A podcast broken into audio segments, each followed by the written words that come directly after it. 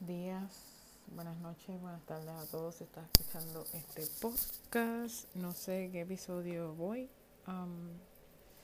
pero sí, es importante. Quiero hablarles de un par de cositas. Y, y creo que este tema me lo dio o me lo sugirió una compañera de universidad eh, a la cual aprecio mucho que hemos estado, hemos vuelto de, en contacto después de un par de años y les quiero hablar de mi tema y de este tema que a lo mejor mucha gente se habrá preguntado y qué habrá pasado, etcétera, etcétera. Okay. bueno, vamos a hablar de, en este podcast voy a hablar de mi eh, proceso de pérdida de peso o adelgazamiento eh, cómo fue que empecé y qué he hecho a lo largo de este año y eh, a lo largo del año pasado y este año que entró. Y eh, ustedes saben que ha sido muy fuerte, muy difícil entre medio de esta puta pandemia, pero gracias a Dios he obtenido los objetivos y les quiero contar de cómo entró el proceso, ¿verdad? yo yo que tengo recuerdos, eh, voy a empezar sobre de cuándo, em, de cuando mi obesidad empezó eh, a resurgir. Eh, yo realmente tengo que decir que yo vengo de familia con obesidad. actualmente tengo tíos de parte de padre que son diabéticos y han estado obesos toda su vida mi mamá en aquel entonces, cuando yo tenía 7 u 8 años, mi mamá pesaba 300 libras, no sé cuánto es en kilogramos. Eh, me disculpan porque yo pues vivo en los Estados Unidos y, viví en Puerto Rico, so no sé la conversión de kilogramos, lo buscan por, por internet. Eh, y mi mamá pesaba 300 libras en aquel entonces cuando yo tenía como 5 o 6 años porque pues mi mamá eh, entró en una depresión. Eh, nos tuvo a nosotras dos de corrido, más, o sea, mi mamá me tuvo a mí, después tuvo a mi hermana en año y medio y ella estaba también usando pastillas anticonceptivas y ustedes saben que las mujeres eh, saben que las pastillas anticonceptivas es el arma mortal en cuanto a la pérdida de peso porque esa pastilla pues te hace engordar. Ese es uno de los side effects. Uno de, los horribles uno de los tantos horribles efectos secundarios. Y entonces pues mi mamá estaba en ese proceso y cuando ella realmente se vio en una foto ella decidió eh, parar el pico o sea parar de comer y, y bajar de adelgazar solamente caminando. Hasta el día de hoy ella, ella ha dejado de caminar, pero, pero ella se mantiene en su peso porque le descubrieron recientemente un problema de hígado graso y entonces ella pues tuvo que eliminar muchos alimentos y obviamente al entrar en edad también le, encontraron divertículos pues sé ella tiene que tener una dieta totalmente distinta eso es parte de y pues por eso es que vengo a hablar del tema. Eh, yo a la edad de... Eh, yo empecé a ser gordita desde la edad de 7 años, recuerdo. Yo, mi mamá se crió con, con mi bisabuela, o sea, la, la abuela de ella. Eh, mi, mi abuela, que para descanse, se la dejó a cargo a ella, ella fue la tutora de ella porque mi abuela se casó eh, y ella quiso formar una familia con este hombre y tristemente la, abandonó mi mamá y, mi bisabuela se hizo cargo de ella. Mi bisabuela vivía con, eh, tuvo 16 hijos y pues en aquel entonces en Puerto Rico pues había una cultura de que estar gordito era saludable. Y entonces mi bisabuela era una persona que tenía un don para cocinar muy bueno y ella también fue empleada de comedor escolar. Así que imagínense cuán, cuánta cantidad de comida había al día, ¿verdad? Y obviamente pues en Puerto Rico muchos años atrás se vivió en una pobreza y a veces escasez de alimentos, así que había que comer lo que había. Y pues en Puerto Rico hay un severo problema de que todo es importado, no se, se produce muy poco en la agricultura de Puerto Rico, so para una persona normal eh, que no tiene ingresos no se puede dar el lujo de, de tener vegetales frescos ni frutas frescas porque es demasiado caro. Em, y eso pues fue lo que mi mamá vio, de que había que comer mucho para estar gordito y saludable. Y recuerdo que cuando yo tenía siete años yo me comía un sándwich boricua entero. O sea, una niña de siete años no, debería comer eso. Eso es demasiado para un niño de 7 años. Así que cuando vayan por Facebook, esta gente que son de otros países puedan, buscar lo que es un sándwich de jamón y queso con todo, boricua, y pueden ver que es una libra de pan, media libra de pan, envuelta en jamón, queso, eh, si te gusta el pepinillo, a mí no me gusta, jamón, queso, eh, lechuga, tomate, cebolla, mayonesa, aceite de oliva, eh, mayo ketchup, hecho, ¿verdad? Y ese mogollón yo me lo comía cuando yo tenía siete años. Nunca mi mamá me, me, paraba, decía, no, no puedes comer esto y demás. Eh, siempre ella me decía que si quería repetir, ella me daba un segundo plato y eso te estoy, le estoy hablando a ustedes de de siete años.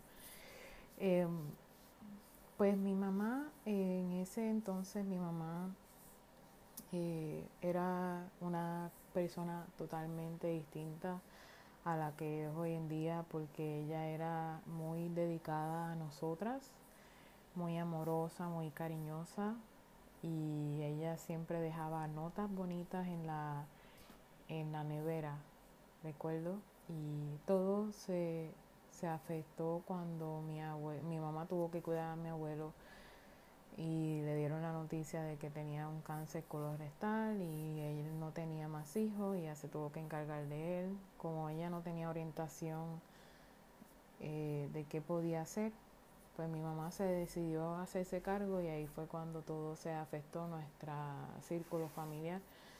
Y, y fueron siete años en una cruz grande.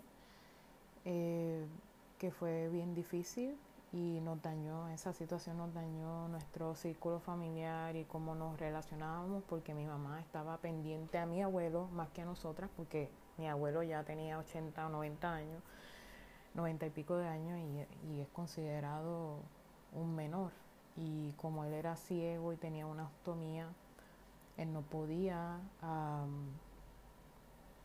atenderse la ostomía por sí solo. Eh, además de que él fue negligente en no pagar la prima de parte B del Medicare y por consecuencia de eso pues mi mamá tenía que me dejarme sola en mi casa por ocho horas porque ella era la tutora del cheque de él y ella tenía que negociar entre medical, medical supplies, o sea, sitios donde venden cosas médicas, a ver quién le daba, quién, por cuántos paquetes de bolsa y placas le tenían, le podían dar a un menor costo y, y ahí empezó mi obesidad.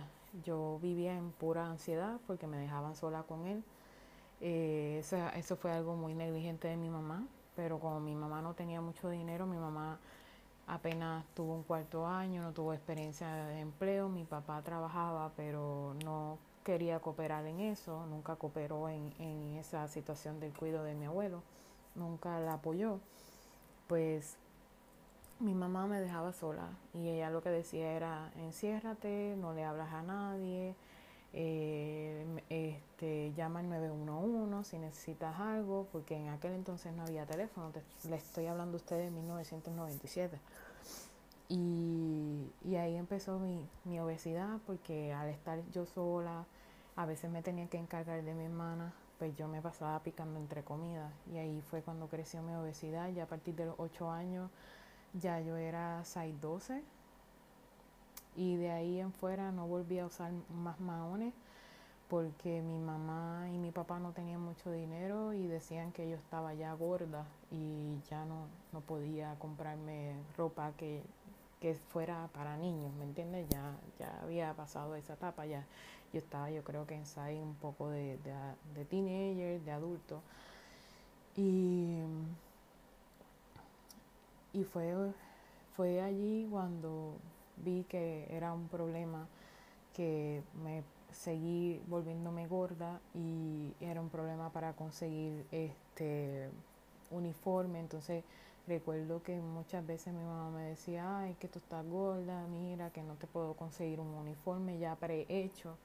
Este, pues en Puerto Rico se usa un, un uniforme de tela poliéster y a veces vienen prehechos. Y entonces este pues ya no cabía en eso y ya era un problema para conseguirme zapatos. Y, siempre mi mamá tuvo ese fastidio. Y, y ya a la edad de 10 o 11 años ya me vestía tapada porque pues mi mamá viene de una familia con, con de una familia disfuncional también eh, o sea, que se crió con mi bisabuela, entonces ella vivió con este tormento de que su propia familia se burlaba de sus defectos y ella cargó con eso y me los cargó hacia mí. Entonces recuerdo que mi mamá apenas era niña, pues me decía que, que yo estaba gorda, que mira los, los molleros, o sea, los brazos, eh, la espalda, eh, ya no te puedo comprar ropa y etcétera, etcétera. Y yo pues cuando ya llegué a adolescencia pues yo dejé de usar eh, camisas de, de, espalda abierta y, y, blusas de manguillo porque mi mamá siempre decía no, que tú tienes los molleros feos, que mira esa espalda llena de acné, que eso se ve feo, que, que mira esas piernas que están gordas. Eh, y pues yo siempre estuve en un proceso de yoyo, entonces pues mis piernas pues siempre se veían esas marcas de estrías y ahí me fui yo misma tristemente acomplejando. Eh, yo pues siempre fui bulleada en la escuela, siempre fui bulleada en la escuela cuando, desde chiquita. Eh, cuando yo vivía en un pueblo pequeño no, no sucedió mucho porque yo no estuve mucho tiempo, pero cuando yo me mudé a un pueblo grande, ahí empezó siempre, siempre tuve mis compañeros de clase que siempre te hacían un comentario fuera de lugar y, y demás. Y viví en eso toda mi vida. Eh, y ya cuando volví al pueblo pequeño donde vivía mi papá, pues ahí fue peor la cosa, porque ahí pues yo era la más, la más gorda del grupo y yo era la más eh, lo que le llaman en Estados Unidos Big Girl. Y entonces ahí me di cuenta cuando crecí en edad que ya no era igual a las demás personas. Y, y ya cuando ya yo estaba en cuarto grado, pues ahí fui objeto de burlas de mis compañeros de clase y eh, nadie decía nada y me decían gorda, gorda fea, qué sé yo, ballena, mamut, todo eso eh, yo pues siempre fui muy inteligente y lo soy. Eh, siempre me destaqué en la escuela porque pues como mis papás no me daban atención, pues yo quería que gente de afuera sí me diera la atención que, que, quería, sentir, que, sentirme eh, atendida, sentirme... ¿Cómo que se llama? Hay una palabra muy clave eh, eh, sentirme atraída, quería tenerla, obtener la atención. Y yo eh, lo hacía en términos positivos. Y recuerdo una vez que, o sea, toda mi vida yo hice de sexto grado hasta cuarto año, yo hice feria científica.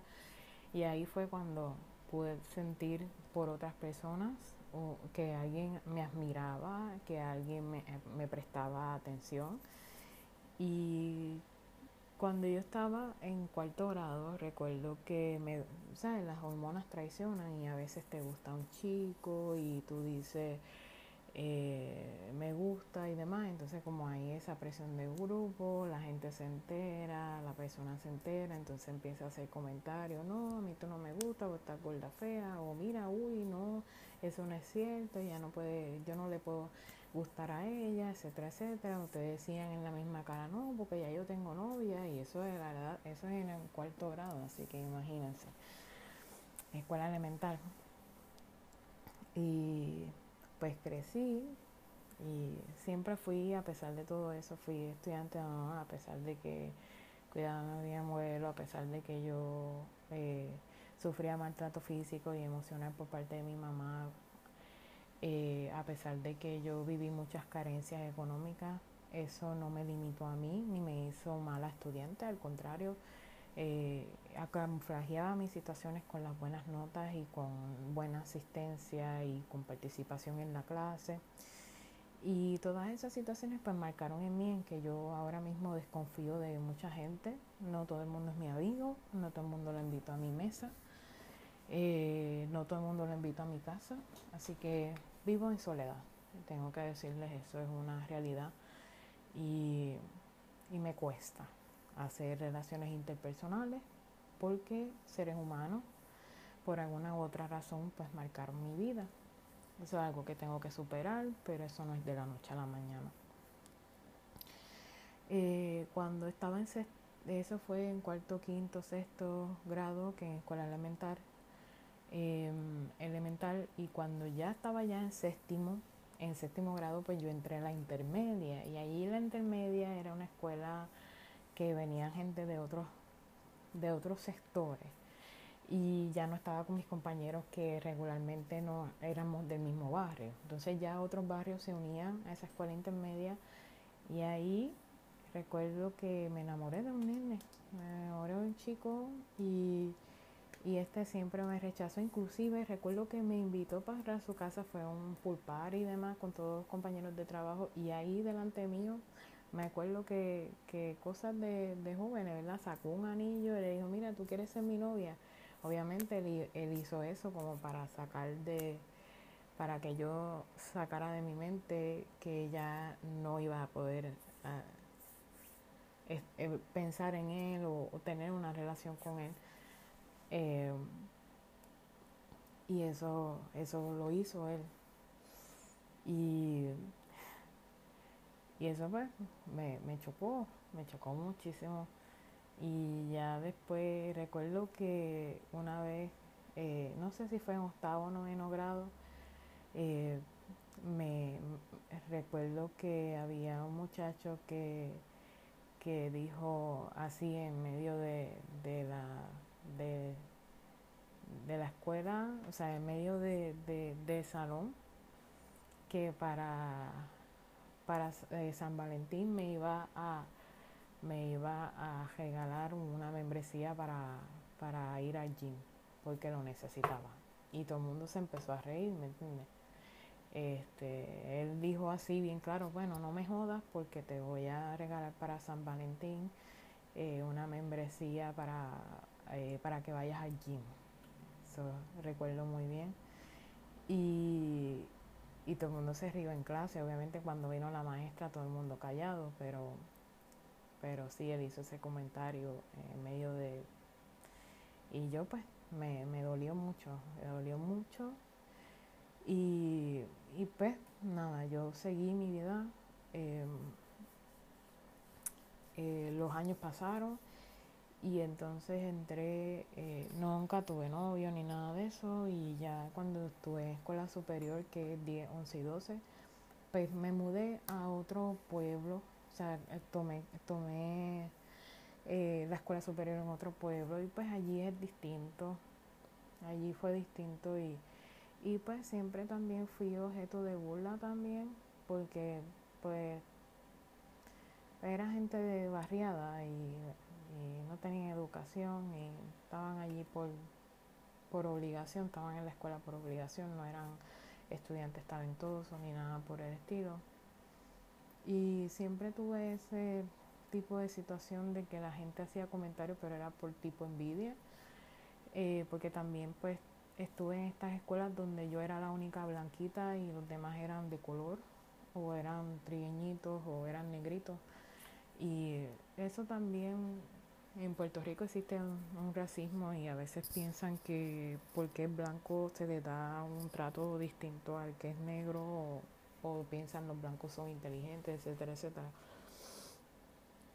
Y pues estuve allí y tuve que aguantar allí porque allí la gente de ese, de ese sector no era fácil y la ultra mayoría estaban con familias del bajo mundo, así que imagínate, yo no podía, ah, no podía defenderme.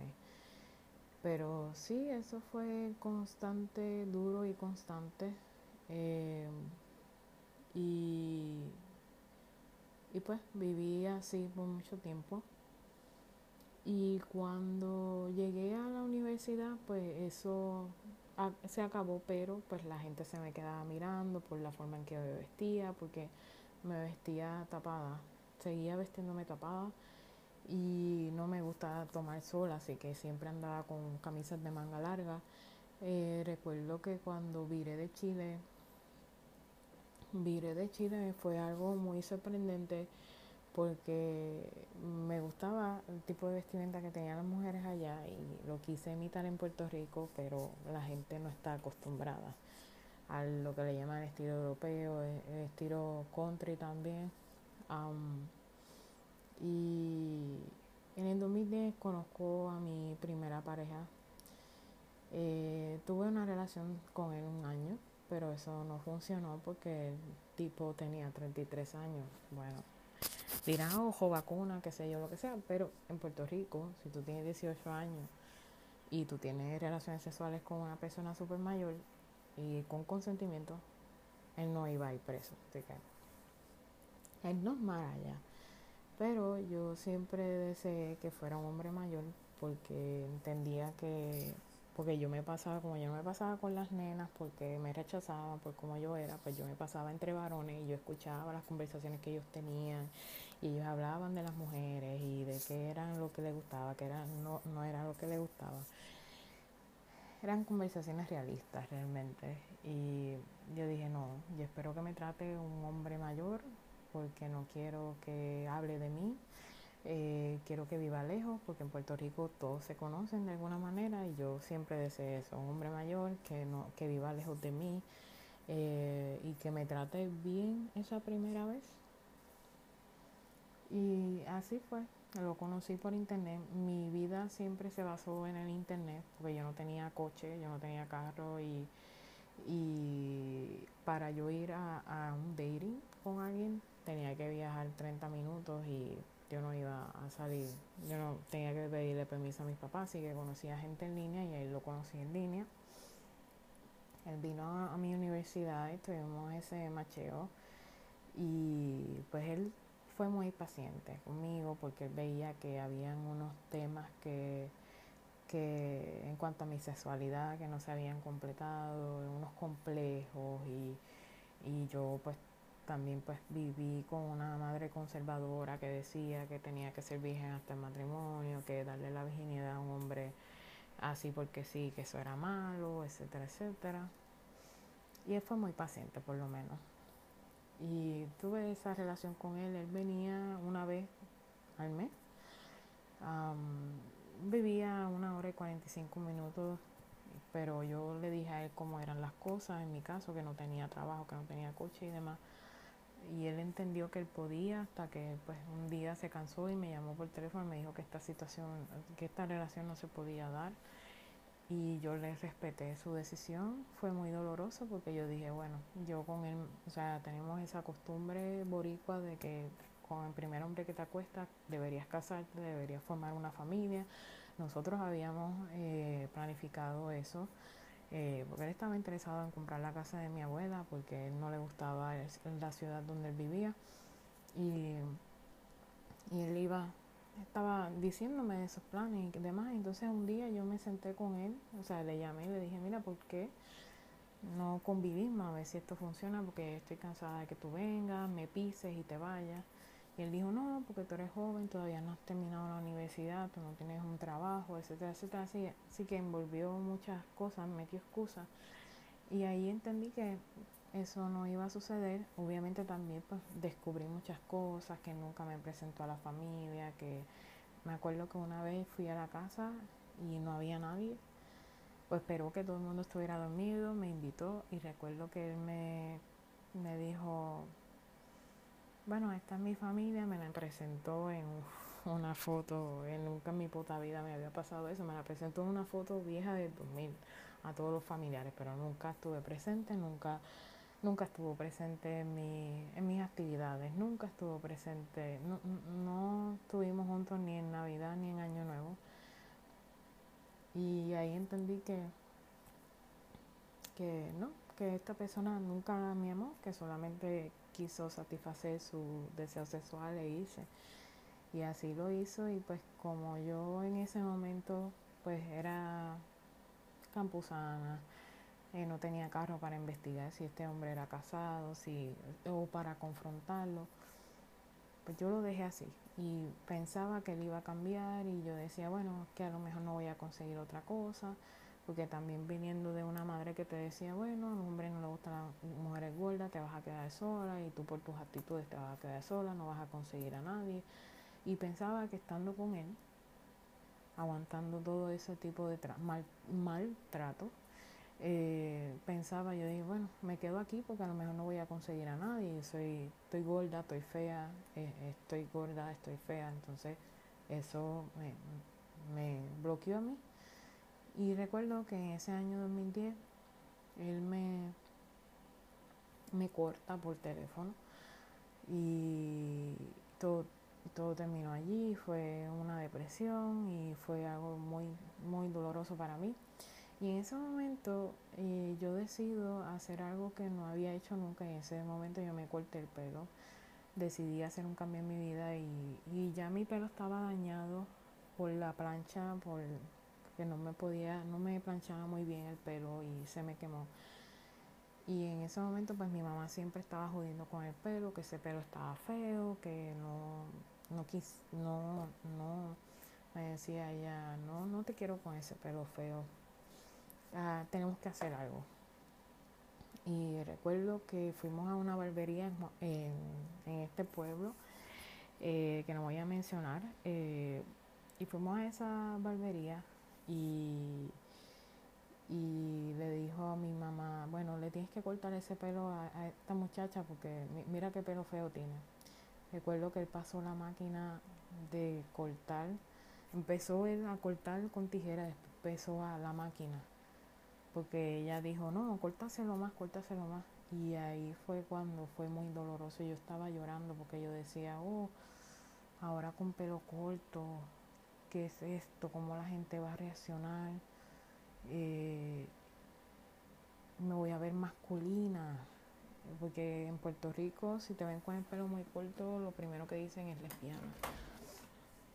Y fue difícil porque al principio la gente sorprendió y no estaba como que bien seteado en la cabeza de que si esto que hice era normal.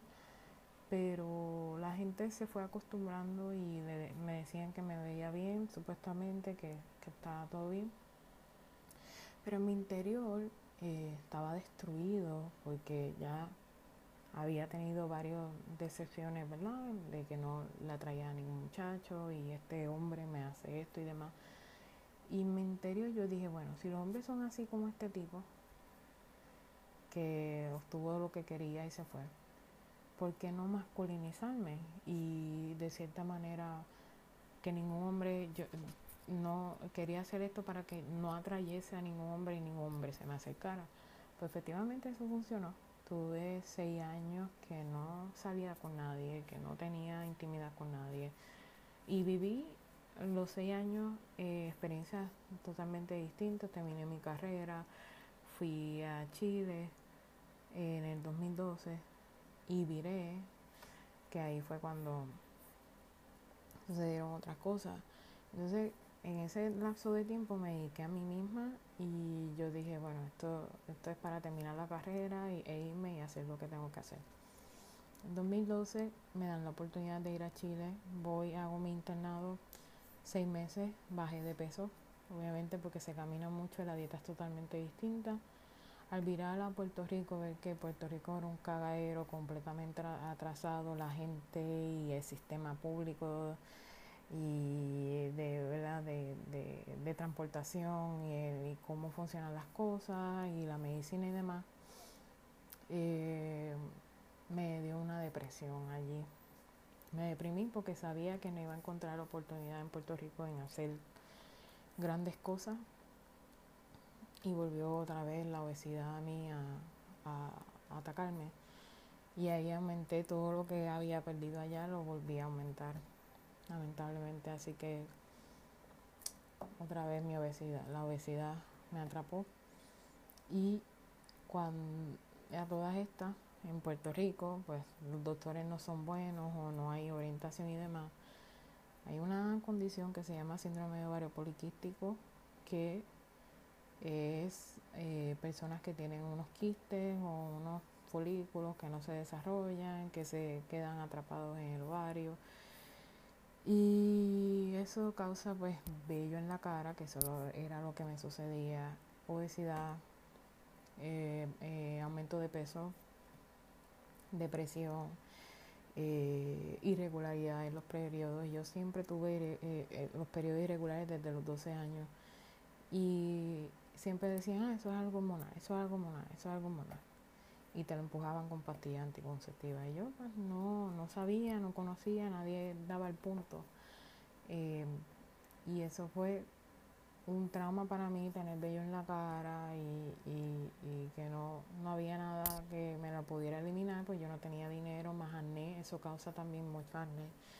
Y pues al tener una mala dieta, falta de agua, más eso, que no se sabía, yo no sabía qué era lo que tenía, pues me causó todos estos problemas.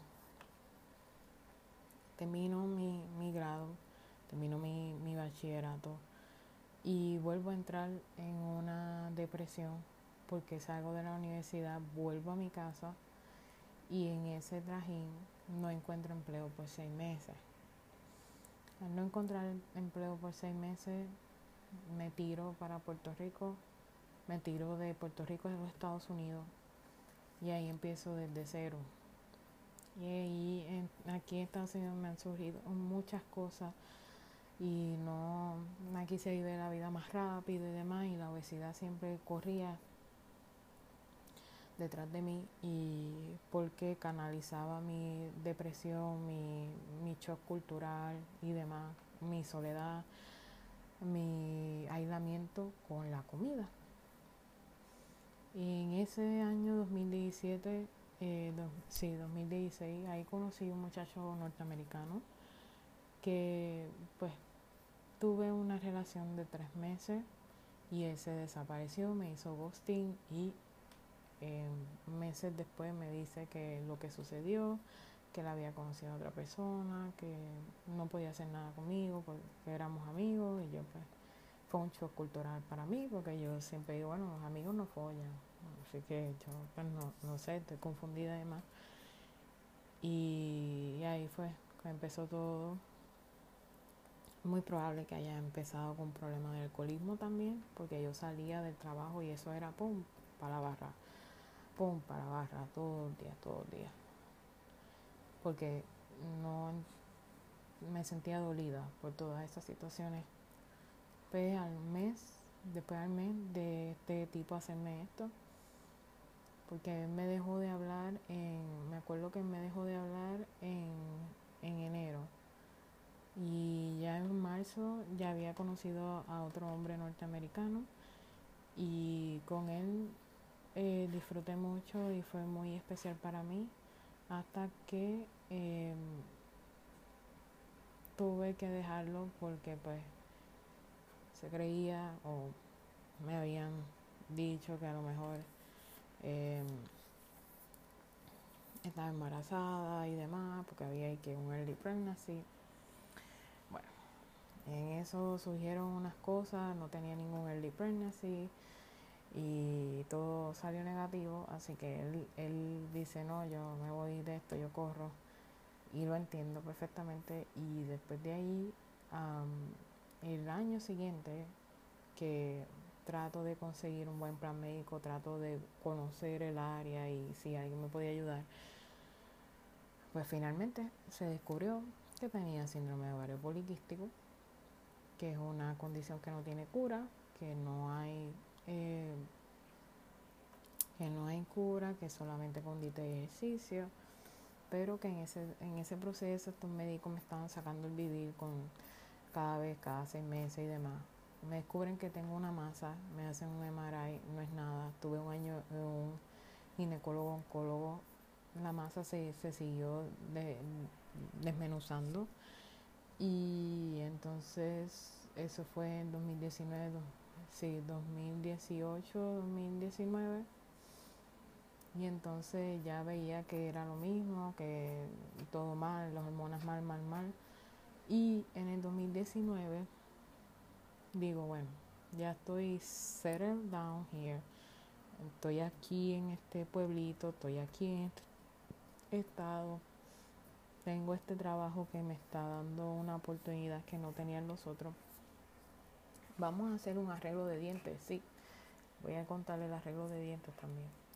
El arreglo de dientes yo lo hice porque yo tenía una sobremordida y en Puerto Rico te preguntaban si tú tenías dientes.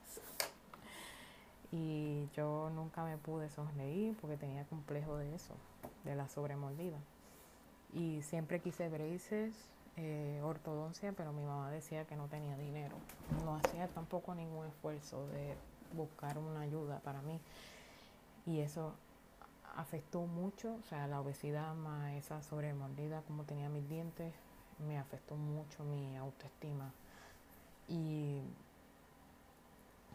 y yo decido en 2019 hablar con este equipo de profesionales, explicarle mi caso.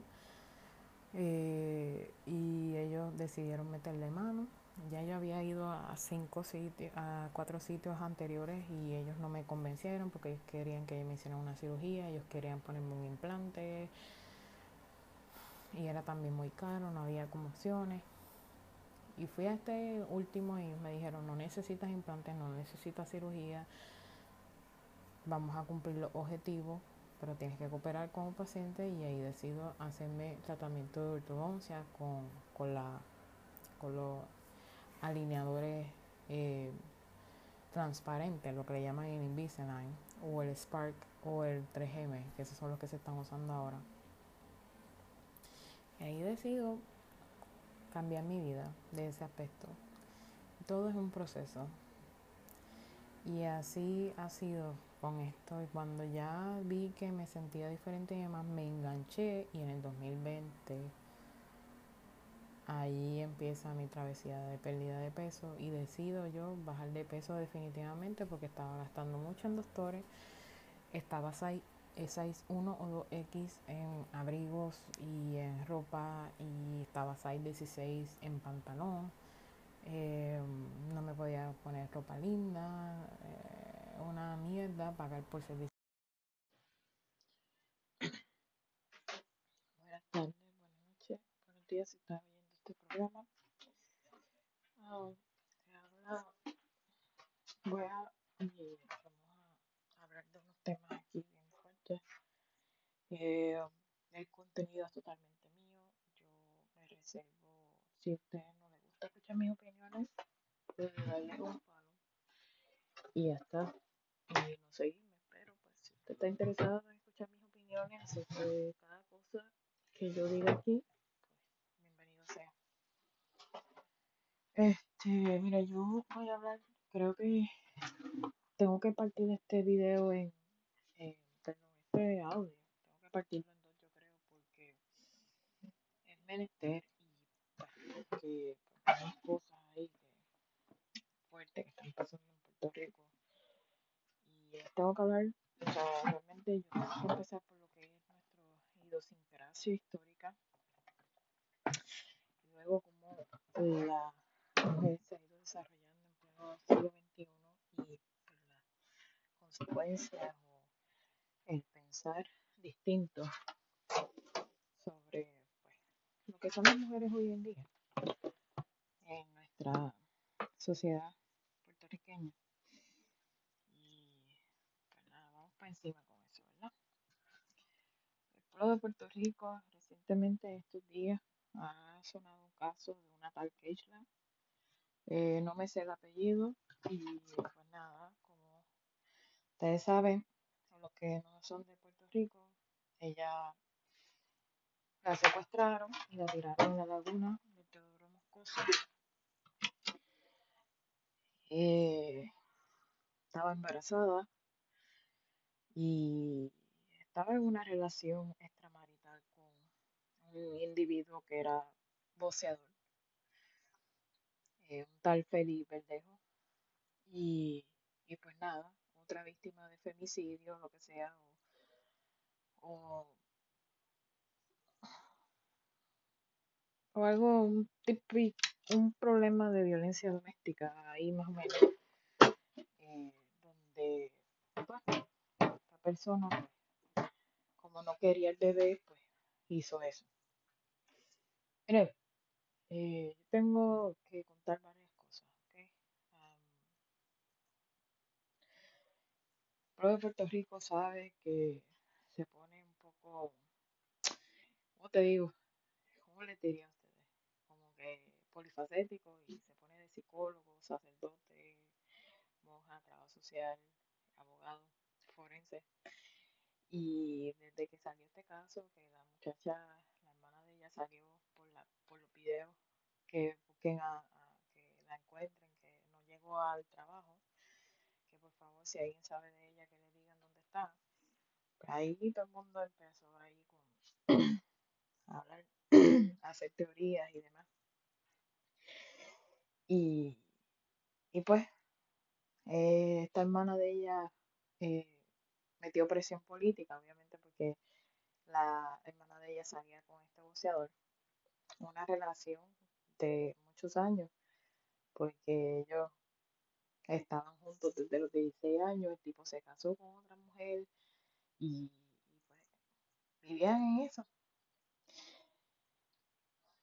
Y esto es triste porque eh, esto como que en Puerto Rico y en algunos países de Latinoamérica es como normal tener una relación así, obviamente para, en términos de delito, se considera delito de violación técnica si fue desde los 14 años para abajo. Pero en este caso, no sé por qué Felipe Verdejo y, su, y la familia de esta muchacha nunca los acusaron a él, porque en realidad él lo que estaba haciendo era un típico, típico perversión de menores. Si es que él era mayor en aquel tiempo donde ellos tenían esa relación, porque si los dos tenían 16 años, pues no se tipifica como delito. Y este, pero sí podían haberle hecho unos cargos a los papás porque ellos estaban consintiendo una relación cuando consensuada cuando los dos eran menores de edad, o sea que realmente es como un típico de parte y parte como negligencia y maltrato infantil. Pero no sabemos qué edad tenían. Y se sabe que ella tenía 16 años, pero no sé, nunca dicen qué edad tenía cuando esta relación se permitía. Y, y vamos a hablar, yo quiero hablar de los comienzos de, de la historia de Puerto Rico en cuanto a, a, a, lo que es el feminismo y los derechos y demás. Bueno, nosotros tenemos que empezar porque nosotros éramos colonia española hace 500 años y siempre como que se nos educó de que no podíamos sobrevivir solas, que había que tener una figura masculina, que esa figura masculina nos iba a dar una casa, una hacienda, tierras, animales, que el hombre era el que iba a proveer y la mujer se tenía que encargar de estar en la casa, lavando, planchando, limpiando y atendiendo 500 hijos ahí a la misma vez. Eso fue a lo largo de toda una muchos siglos. Pero lo curioso de esto es que yo me enteré cuando yo fui a Chile que personajes como Eugenio María de Hostos, que no vivía en Puerto Rico, pero era puertorriqueño, decía que la mujer tenía que ser independiente y que la mujer tenía derecho al sufragio femenino, que era el voto, y que tenía derecho a trabajar y a decidir por su propia vida. Obviamente, allá En Chile el movimiento fue más avanzado y curiosamente hay documentos donde hay mujeres que sí eran dedicadas, no tenían eh, figura masculina, pero tenían hacienda, tenían eh, derecho a las tierras, eran también, eh, organizaban la contabilidad del cabildo, que el cabildo es como si fuera la municipalidad. Y las mujeres allá chilenas siempre han sido como independientes en eso. Se abrió paso, eran más open mind que acá en Puerto Rico. Y, y, y sí ha costado mucho. Y todavía en pleno siglo XXI, los padres que son baby boomers todavía enfocan eso de que no, cuando te casas, que cuando tienes el primer hijo. Es como un golpe, es como si fuera un- una presión. Y yo lo tuve, porque mi mamá se crió en campo y ella me tuvo en los 25 años. Y, y siempre hubo esa pregunta incómoda, ¿y cuándo tienes novio? ¿Y cuándo tienes hijos? Que las cosas no están, las cosas no están a la par como cuando tú habías sido joven. Los problemas económicos, falta de, oportunidad, de tener un techo digno, etcétera, pues nos dificulta a nosotros, los que somos millennials, a tener ese típico formalización, ¿verdad? de familia y se nos hace cuesta arriba y también el típico, el, el típico hombre que hay en este país, sobre todo en Puerto Rico, que, que es puro machista y, y uno es dueño de él y, o tienen vicio, o tienen doble vida, o tienen hijos. Yo no quiero ese tipo de hombre. Y tengo que decirlo, ¿verdad? Sin pena alguna, me niego a casarme con un boricua porque yo los conozco. Lo clase, lo clase de hombres que son. Em, así que eso en parte de, pues nada. Y tenemos un, otro asunto que, no se, no se especuló. Nunca si el Félix este le daba dinero a la familia para que, para que callara, muy probable, pero Félix ha estado callado en todo este proceso, se entregó a las autoridades porque pues, la testigo habló y dijo que lo que él hizo, que metió droga, inyectó droga, amarró de los pies un bloque y después le metió un tiro y, y ya está, la tiró en la laguna. Ella estaba embarazada y no se sabe cuántos meses tenía, pero el tipo no quería el bebé. Creo, voy a hablar de este punto porque este punto es muy fundamental en nuestra cultura boricua o puertorriqueña. Cultura boricua y puertorriqueña, lamentablemente tenemos ese brainwash de que, del que dirán. Y se ve feo o malo que una mujer sea soltera porque la misma gente, los vecinos, los familiares preguntan, ¿y dónde está el papá? Y obviamente también cuando uno va a la escuela uno se da cuenta y a veces muchas madres, porque el papá no responde, no tiene los apellidos y tiene los apellidos de la mamá. Y para nuestra cultura eso es algo feo, porque entendemos que el hijo es bastardo o el hijo fue un hijo fuera de matrimonio, ¿verdad? Es una pena, ¿verdad?, que esta situación haya sucedido así. Y que, aunque la madre había disque dicho que ella eh, le iba a poner los apellidos de ella, este como quiera no quiso. Y eso es algo como cultural de nosotros los puertorriqueños, en la cual eh, no nos protegemos porque estamos clean o porque no, no va a pasar nada. No vamos a quedar embarazadas o el hombre dice eso y monta esa excusa pendeja y, no, se cuidan. En el caso de lo del bebé, pues, mire, si, si hay que enfrentar las cosas como adultos y vamos a jugar como adultos. Esto fue lo que pasó. Mi, ella quiso ser responsable, pero el tipo no. Porque obviamente iba a ser figura pública y hijo fuera de matrimonio, eso es mal visto. Bueno, todos cometemos errores. Pero aquí hay una cosa que nadie habla. Cómo se, se tipifica. Déjame buscar aquí. Perdonen, sí, es que. Cómo se tipifica eh, lo que él se llama, lo que, es el aborto, como un crimen. Yo estoy a favor del aborto 100%, siempre y cuando el, el neonato no tenga un mes. Si se descubre a la semana que está embarazada, sí, yo estoy derecho al aborto, pero eso de que, como en países como, como aquí, como por ejemplo Estados Unidos, que tú puedes abortar a los 8 o 9 meses, es un crimen, ya todo está formado ahí. Y, como en Colorado, Colorado tú puedes hacer eso. Pero si tienes un par de semanas, pues nada, la pastilla, esa abortiva que hacen o, o la inyección líquida, y ya está. Pero siempre se nos enseña que hay que cargar con el muchacho, que el aborto es malo, que no se puede hacer eso, que Dios te va a castigar, eh, que papito Dios, así dice la Dios te va a castigar, que no eres una mujer buena si haces eso, y que es mejor cargar con el muchachito. Realmente en Puerto Rico el aborto es legal por el caso de eh, el caso ese de, del aborto. Roe versus no sé qué eh, ese caso famoso de los años tanto eh, aquí.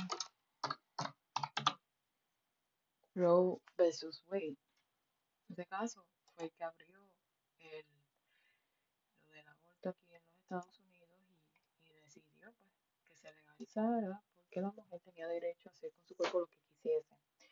Solamente en Puerto Rico yo creo que hasta los años 50, 60 la mujer no tenía derecho sobre su cuerpo eh, en el sentido de métodos anticonceptivos, eh, aborto, eh, ¿cómo se llama eso? Operarse, nada de eso. Había que estar allí había que estar allí, este, ¿cómo les digo? A merced de lo que la vida te iba. Y así en Puerto Rico hubo muchas familias con un montón de hijos que a lo mejor no hubiesen, no hubiesen ni nacido si, si la mujer hubiese tenido poder sobre su cuerpo. Y pues siempre hay, dicen que hay gente que, hay historias sobre viejitas, personas que ya son mayores edad, que decían que el hombre obligaba también a tener una relación íntima, aunque la mujer no quisiera, incluyendo con menstruación o sin menstruación. Qué cosa tan horripilante, ¿ves? Pero la mujer no derecho sobre su cuerpo. Y, y pues, ese, ese es otro punto que, quiero acatar con eso, que solamente yo creo que hay como dos clínicas de aborto en Puerto Rico, en el área norte, y, y no hay oportunidad para mujeres de otras áreas. Así que si no tienes coche, te vas a tener que cargar con el muchacho y para el resto de tu vida. Eh,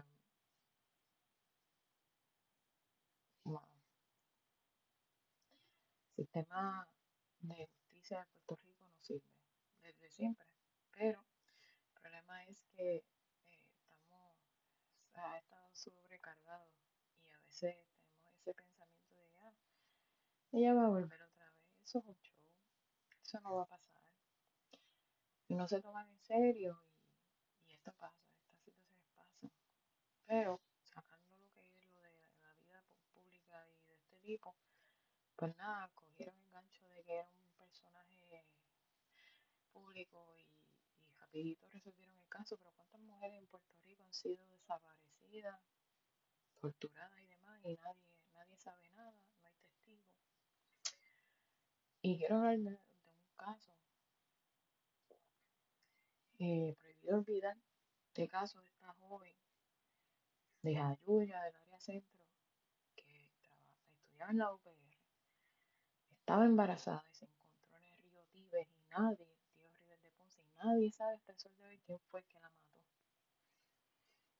Prohibido olvidar a esa mujer que tenía yo creo que ocho meses de embarazo cuando la tiraron en el río.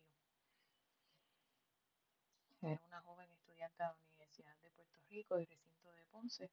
Había estado estudiando una carrera allí y parece que había salido con un hombre y el hombre no quiso responder y la mataron y la tiraron en el río. Fue encontrada allí. Y ya hacen años de eso. Y prohibido olvidar mucha gente que muchas mujeres asesinadas por sus parejas o lo que sea, no se ha hecho justicia, nadie, nadie sabe nada. Y, y eso no es de ahora, eso es de hace tiempo. Yo me acuerdo que había caso que él era policía, él no la quería y ese, ese tipo cogió, la mató y después le quemó el carro. Y obviamente pues siempre se supo que fue él porque ella era casada. Y el tipo no encontraba cómo cortarla a ella y decidió hacer eso. Se me olvida el nombre, pero eso fue como en 97. Y prohibido olvidar este tipo que, que no quería el bebé. Y, wow, eso fue en Plaza de las Américas, un centro comercial. No, la, ella no, el, el, el tipo estaba bien loco para el carajo. El tipo nada, ella le dijo que estaba embarazada, ellos no estaban ni juntos. Y él dijo, pues yo quiero esa bebé, qué sé yo. Vamos a comprarle ropita. Al principio el tipo estaba como traumado y no quería, pero accedió. Ella tuvo el bebé y el tipo de una vez y por todas como que se cambió el switch. Y le compró ropita a la bebé y todo eso. Y dijo, vamos para allá, para Plaza las Américas. Y Plaza las Américas fue que el tipo zumbó a la bebé, la tiró de, de una escalera que hay de tipo caracol y la tiró allí para salir de eso. El tipo está preso, ¿verdad? Porque sí hubo testigos y qué pena que no hubo, y hubo cámara, pero qué pena que no hubo celular en ese entonces con. Pero sí, gente estuvo allí de testigo y vio cómo él la. Y ella, pues no, tuvo que enterrar a su bebé. Y qué difícil, ¿verdad? Pero esa es nuestra idiosincrasia de, de como que por salir del paso, hacer cosas a lo loco y porque no tenemos como que la valentía de, de enfrentar todo esto y decir, mira, ya yo no te quiero, o, o vamos a separarnos, o lo que sea. Vamos a buscar soluciones, ¿verdad? Pero queremos hacer las cosas a nuestra manera y terminamos súper mal. Eh, wow, me ha dejado para pelo. La gente jugando y mira que están presos, que mira que... No, yo creo que la única persona que ha hecho un comentario extraordinario es Jailin Centro. Yo no sé quién va a jugar. Estas son cosas muy intrafamiliares que no se resolvieron. Y como autoestima, amor propio y demás. Yo en un momento, en un pasado, yo pensé así que mi vida se, se, se, se, se solucionaría, solucionaría con casarme y salir de mi casa, pero entendí que esa no era la forma correcta y tuve que dar frente a muchas situaciones y salir adelante, independizarme, etc. Pero en un momento lo pensé en mi vida, que salir del infierno era meterme a otro infierno. Y le doy gracias a Dios porque con la primera persona que estuve y última, no quiero estar con nadie, no quiero tener una relación seria, lo que sea, um, me dijo, no, no estás preparada, no, ya estás estudiando. Y no quiso tener convivir ni nada de eso. Entendí que no era suficiente para esa persona, yo acepté y obviamente él me llamó por teléfono y nos fue eh, suficientemente valiente, pero me dejó por teléfono y me dijo que, que ya lo nuestro había terminado. Y lloré y sufrí porque yo pensé que con él era el que me iba a casar. Yo quería casarme con él. Yo no quería no quería hacer vergüenza para mi familia, en el sentido de que, de que siempre dicen la mujer está por defenderse, el hombre por agarrar. Y como vivimos una cultura de que, de que te tienes que casar con el primero, de que no puedes tener relaciones hasta que te cases, que ser virgen eso es algo especial, bla, bla, bla. Pues fue traumático para mí, tú sabes. Y tuve que aceptar eso. Tuve que aceptar muchas cosas y, y cambiar ese mindset de que porque me acosté con un hombre sin casarme no que significa que sea puta, que son decisiones que uno toma, obviamente eh, era yo mayor y la otra persona era mayor. Me llevaba 13 años, cosa que eso es normal allá. Y, y, y no quiero decir que fue un vacuna o algo así, porque no, no lo fue. Yo era mayor de edad y, y se fue con consentimiento. Y pasó lo que tenía que pasar. Y ya está. Pero a ver, el sistema de justicia no sirve. O hay que hacerlo con la, justicia en sus manos, tomarla por nuestras manos, o, o qué. Se tiene que arreglar ese problema de, de que no, no permite muchas veces que se dé protección a la ley 54, que, que hagan como que la mujer diga, crean que eh, la declaración es falsa, que, que tiene un delirio de persecución, etcétera. Prohibido olvidar el caso de, de, de la esteticista, que eh, ella se había divorciado de él y ella dice que iba a buscar, el tipo iba a buscar los perros y el perro fue que la mató allí en de ella con acceso controlado. Era una de las mejores esteticistas de, de Puerto Rico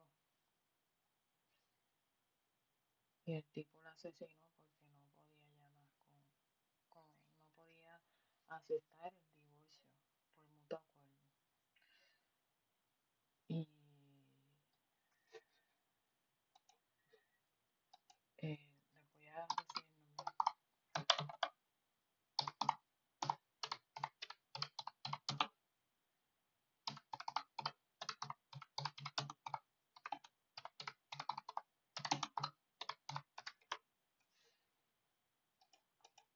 Ella salía en la, en la televisión y daba consejos y ella promocionaba sus productos porque ella tenía un salón de esteticismo y entonces este eh, y ella siempre decía esto es lo nuevo que tenemos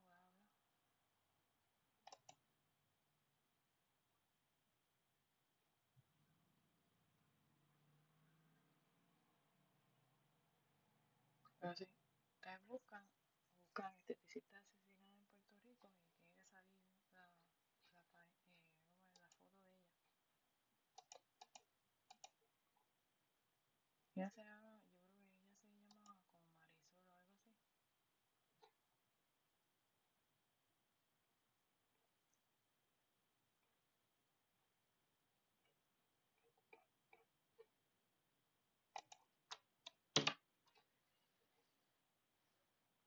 Yo tenía en San Juan, ella tenía la clínica de esteticismo, de estética, lo que sea.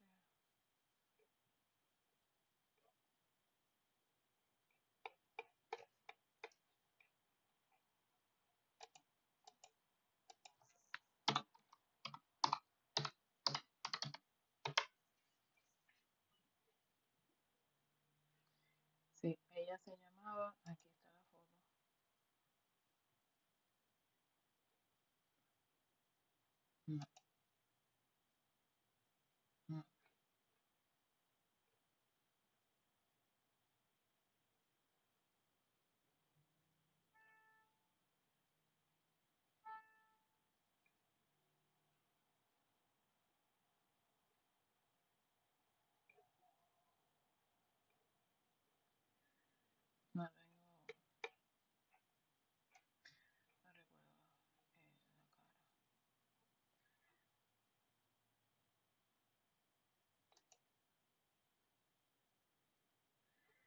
Pero sí,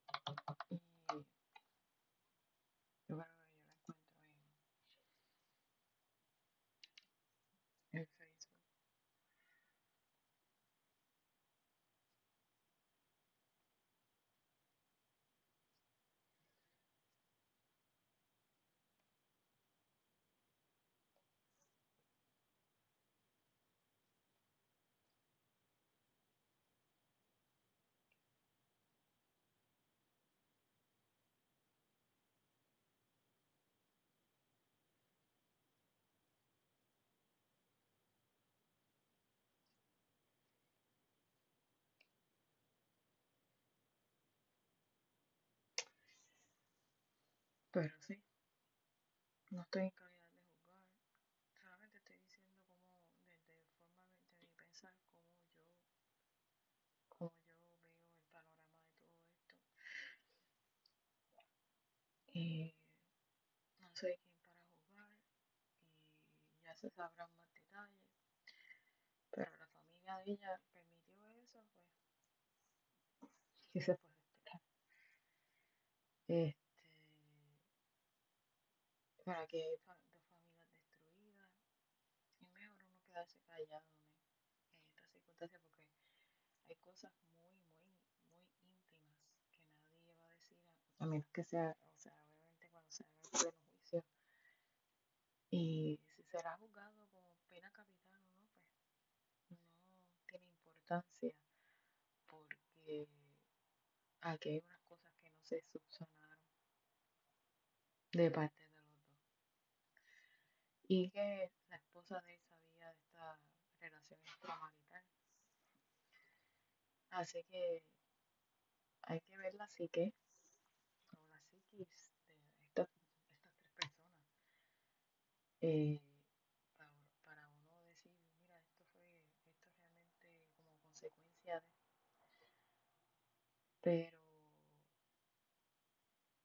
vamos a ver si se aprietan los pantalones o calzoncillos a estos jueces de Puerto Rico andando medidas y que se eduque a ambas partes sobre la violencia de género o lo que sea. Porque si no vamos a ir igualito que México. Que asesinan a las mujeres así como si fueran pan y queso. Que las maltratan así como si fuera un saco de bocear. Así que vamos a ver qué va a pasar. Y confiamos en que se haga justicia y que eh, se cierre ya esto porque ya esto molesta. Porque los medios noticiosos amarillistas cada vez ponen un nuevo comen, una nueva información, añaden, quitan. Y esto lo que hace es que ensucian el proceso judicial también. Como pasó con el caso del niño Lorenzo, que fue asesinado y nadie sabe quién fue y culparon a un hombre que tenía mano, que le llamaban el manco, él te- no tenía un man- una mano. Y dijo que había saltado una cerca de como 10 pies, 10 o 11 pies de alto. Está cabrón. Pero, pero pues, este, y como el caso de, de también, que por presión política se pudo meter preso, pero él dijo que era un negro que había saltado una, una alta cerca y mató a el tipo tenía adentro como un chorrete de, de, de armas de fuego y todo. Legales, por supuesto. Pero vamos a ver qué pasa. Vamos, vamos vamos Vamos a sentarnos nosotras como mujeres, qué podemos hacer, cómo podemos cambiar la perspectiva de las cosas, cómo podemos salir a flote, ser eh, autosuficiente, ser independiente. Eso es lo más importante. Centrarnos en las bases de una, un fortalecimiento de la autoestima, de, de, de be confident. Eh,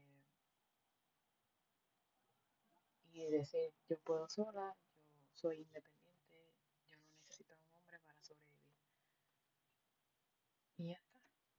Aunque la gente en Puerto Rico o en otros países digan que eso no es correcto, que eso no es lo normal.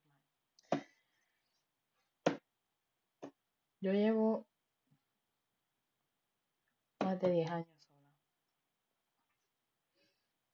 Tengo 29 años, no tengo hijos. Y sí, me hace falta alguien, pero menos perros, menos pulgas. Como yo digo, más perros y menos humanos. Y pues si viene alguien a mi vida bien, si no, también.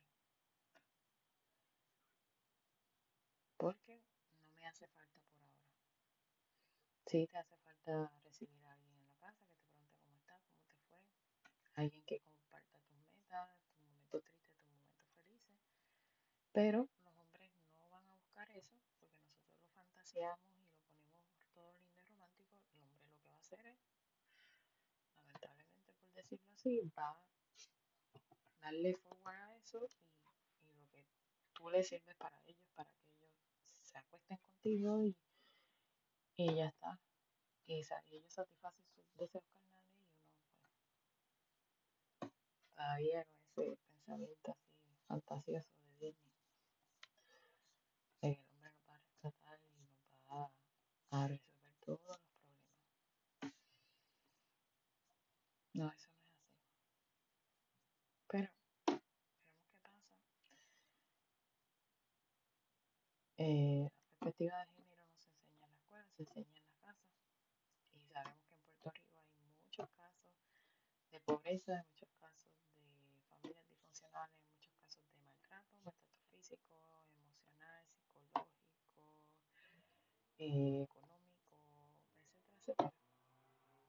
Así que eso viene desde la casa, no viene de la escuela. la maestra no tiene que enseñar eso, el maestro no tiene que enseñar eso.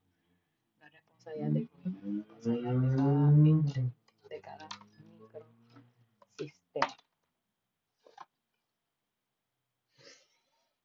Que es otra cosa que no voy a, que no, que quiero hablar, pero necesito esa carta circular que han empujado desde hace tiempo sobre eh, los maestros enseñar perspectiva de género.